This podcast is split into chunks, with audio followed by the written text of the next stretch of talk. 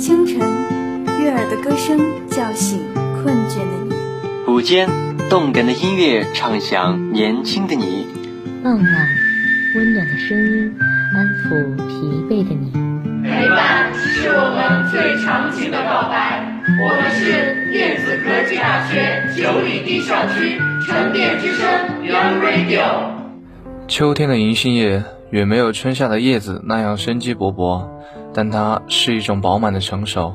它因为懂得了奉献，才如现在这般，为了生命的轮回，无私的默默奉献。沉淀之声 Young Radio，让我们一起携手同行。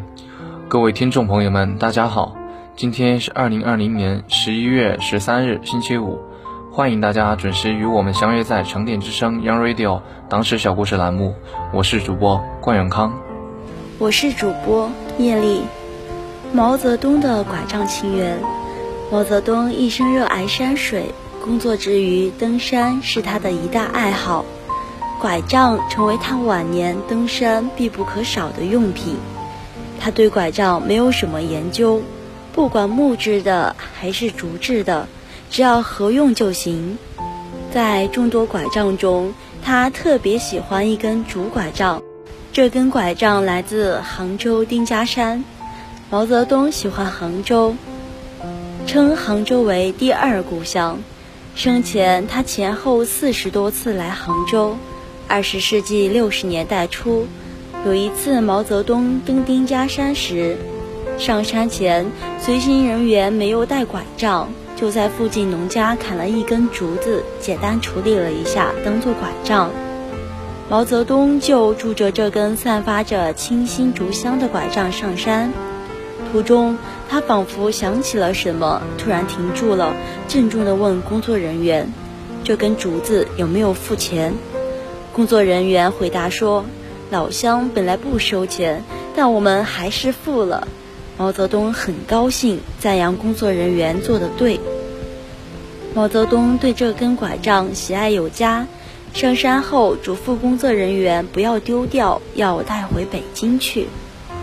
后来，无论是在中南海散步，还是外出视察，毛泽东一直使用这根未经雕琢的拐杖。作为国家领导人，也曾有人给毛泽东送精致的拐杖。但他却从来不用。对于从野外带回来的这根竹拐杖，他却撇扫自珍，视为珍宝。有一年，毛泽东在湖南长沙考察，随身带着的就是杭州丁家山上用过的竹拐杖。期间，越南主席胡志明来中国访问，到长沙拜见毛泽东。毛泽东与胡志明交情很深，两人相见甚欢。有一天散步时，胡志明突然向毛泽东提出交换拐杖，以资纪念。毛泽东看了看胡志明手中精致的拐杖，扬起自己手中的竹拐杖，风趣地说：“就这根打狗棍跟你换，换不得，你的太漂亮了。”胡志明拗不过毛泽东，只好带着遗憾回去了。生活作风绝不仅仅是一己的好恶问题，还是一个人精神境界、精神品质的具体反映。生活简朴是毛泽东的一贯作风，他不太注重物质享受，一向严格要求自己，拒奢侈从朴简。他的拐杖就是最好的说明。毛泽东喜欢拐杖，宁可触着拐杖徒步，也不愿坐担架子，更不愿坐轿子。一九四七年三月，胡崇南重兵进逼延安，毛泽东率中央机关部分人员离开延安，转战陕北。期间，他肺炎初愈，身体虚弱，卫士们考虑到他行军困难，为他准备了一副担架。可他坚决不做，非与大家一起徒步行军。毛泽东不做担架，这让大家很伤脑筋。警卫员孙振国找了根柳木棍送给毛泽东，说：“您就用这根柳木棍做拐杖吧，这样走起路来也许会省力一些。”毛泽东拄着木棍试走了几步，很是满意。此后，毛泽东就杵着这根木棍转战陕北。晚年，毛泽东的登山爱好并没有改变，但他有一个原则，即上山不坐轿。有一次，毛泽东邀张治中同乘专列外出考察，火车到了安徽。张治中建议毛泽东上黄山看一看，毛泽东心有所动。但是当他得知不能开车上山，只能坐轿登山时，就毅然放弃了。那我就不去了，我不坐轿了。很多人对毛泽东不坐担架、不坐轿子感到不解，对此他曾对身边工作人员解释说：“坐轿是骑在劳动人民头上，我毛泽东不能坐。”作为党和政府的领导人，他比谁都更有权利和条件要求好的物质享受。可他从来不搞特殊化，宁愿拄拐徒步也不坐轿子。这正是他公仆本色的体现。我们是为人民服务的，不是人民的勤务员。当主席也不能比别人特殊，也不能脱离人民群众。所谓。爱人者，人恒爱之；敬人者，人恒敬之。毛泽东之所以被人民爱戴和怀念，原因也在于此。在改革开放和发展市场经济的今天，如何使广大党员谨守朴素的生活作风，追求健康向上的生活风趣，牢记人民公仆的本色？保持与群众血肉联系，是关系到党的建设的重大命题。对此，也许可以从毛泽东的拐杖中得到一些启示吧。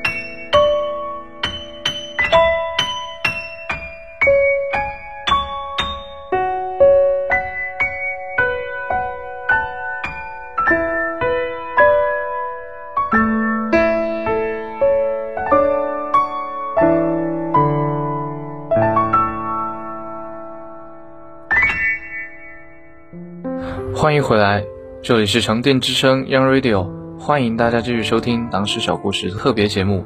下面我们来继续了解这个故事。党史中的小故事，王震爱财惜财。在老一辈革命家中，王震以爱财而闻名。他曾说：“没有知识分子的参加，革命的胜利是不可能的。尊重人才，没有人才可以有人才，人才少可以变多，否则多就会变少，有等于没有。”出生于贫苦农民家庭的王震，幼年时只读过几年私塾和小学，但在他指挥的部队里，积极主张吸收知识分子入伍。一九三七年十一月，时任三五九旅旅长的王震参加八路军会议，他说：“我想要一些人。”贺龙笑着说：“你胃口真不小，一个三五九旅那么多人马还嫌少。”王震笑着说：“我王震用兵也是多多益善嘛。”我还要一些读书识字的知识分子，给部队教授文化知识。没有文化的军队是愚昧的军队，打不败日本帝国主义，这不是我们常说的吗？于是贺龙将从北平来根据地参加抗日的康世恩、郭小川、刘亚生、赵安伯、王继清等一批青年学生和知识分子分给三五九旅，其中北京大学毕业生刘亚生很受王震器重，被破格提拔为三五九旅政治部副主任。王震求才若渴。在三五九旅有一条不成文的规定，凡是初高中毕业生入伍，在连队锻炼一段极为一恰当的职务。解放战争时期，王震率军每解放一座城市，就亲自去动员知识青年参加部队。《王震传》的编者说，王震像磁铁一样，在自己周围吸收了一批有真才实学的知识分子，农学家涂志、水利专家王鹤亭、钢铁专家于明觉、地质学家王恒生。纺织专家刘忠奇，他们都是王震领导新疆建设的高级参谋，为新疆建设做出了突出的贡献。一九五六年，王震任农耕，在反右运动的后期，王震心里总在想着一件事：被定为右派的人也要给个出路。这些知识分子的知识还是有用的，别的部门不要，可以到农耕部门来吗？在王震的支持下，一九五八年，北大荒不仅接受了十万转业官兵。还接纳了一千五百名右派，其中包括丁玲、艾青、丁聪、吴祖光、伊寿时、黄苗子等文化名人。一九六九年十月，王震被下放到江西红星农场，他从各地请来了很多科技人员。李汝庆是农场一位学畜牧兽医的科技人员，因为海外关系和反右期间的问题，在厂里被当作重点的牛鬼蛇神批斗了三年。在调查和了解情况后，王震通知李汝庆到总厂开会。我和你们党委研究过了，现在决定解放你，你就坐下来和大家一起开会吧。李汝庆参加批斗会，不是战就是溃。现在一听见让他坐下来，激动的潸然泪下。从此，李汝庆充分发挥了自己的聪明才智，为农场的发展做出了积极的贡献。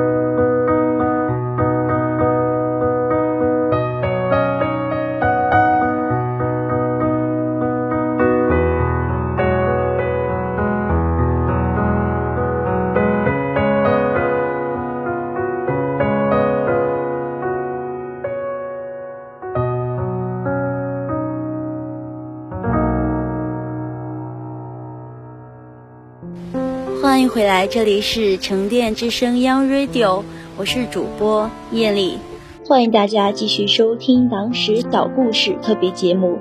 下面我们继续了解这个故事。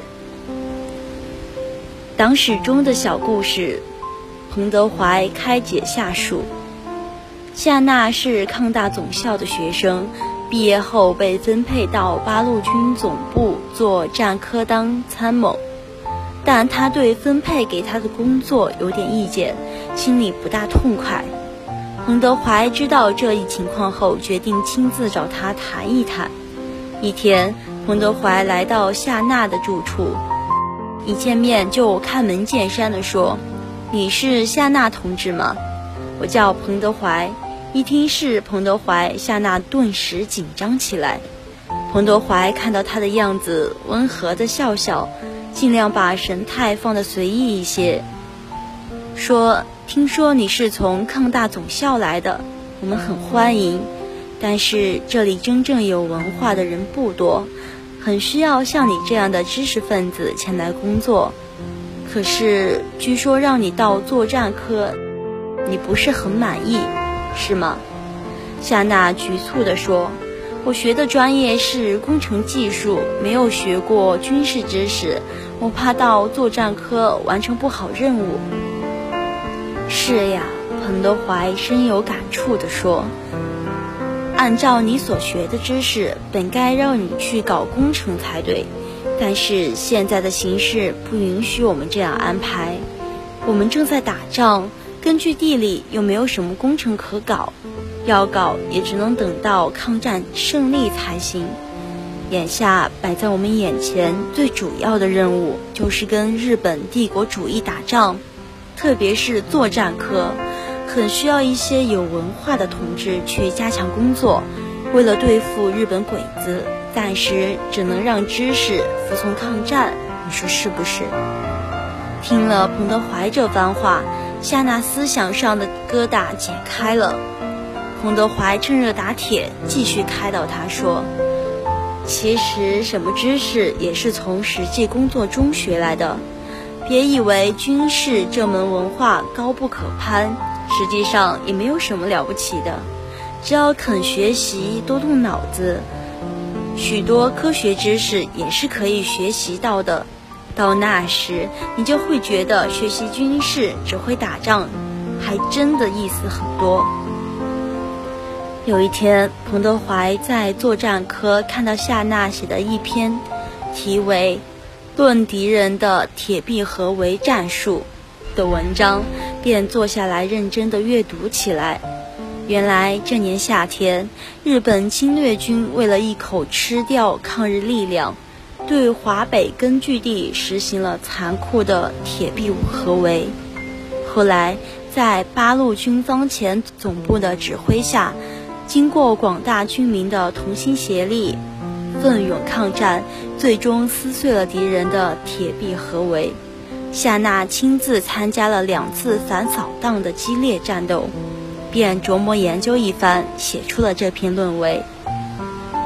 彭德怀看完文章后说：“小夏，你这样做是很对的，实践出真理。”一个青年应该好好研究点实践问题，尤其是敌人使用的那些战术，非常值得我们认真研究。知己知彼，百战百胜嘛。